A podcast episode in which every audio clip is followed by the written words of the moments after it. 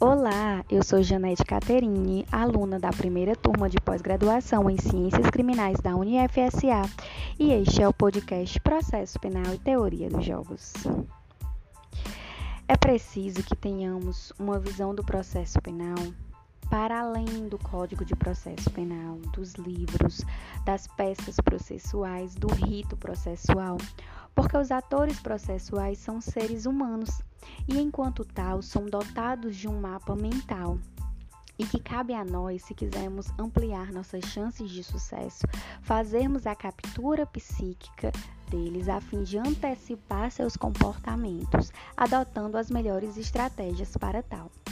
Essa visão do processo penal é aliada à teoria dos jogos, que vê o processo penal enquanto um jogo processual e as partes processuais enquanto jogadores. Lembrando que, enquanto um jogo, é preciso que se respeite as regras do jogo, as regras do devido processo legal substancial. Pois bem, uma estratégia que podemos adotar é relacionada ao julgador do processo.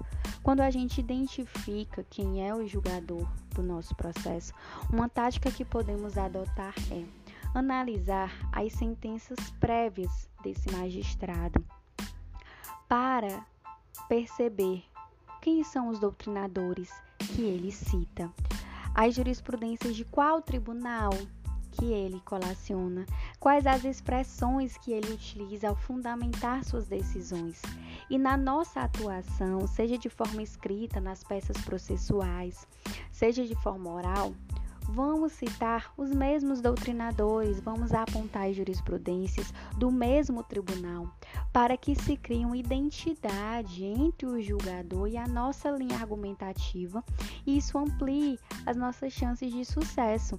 Lembrando que é um juízo de probabilidade, nós nunca vamos ter certeza da decisão, porque o processo penal ele é dinâmico, certo? Mas nós podemos adotar as melhores estratégias visando minimizar os riscos processuais e é, ampliar, maximizar os direitos e garantias. Então, que possamos continuar é, desenvolvendo esse processo penal amplo, num fair play, num jogo limpo, né? E que a gente leve em consideração não apenas os aspectos técnicos, mas também os aspectos cognitivos e argumentativos.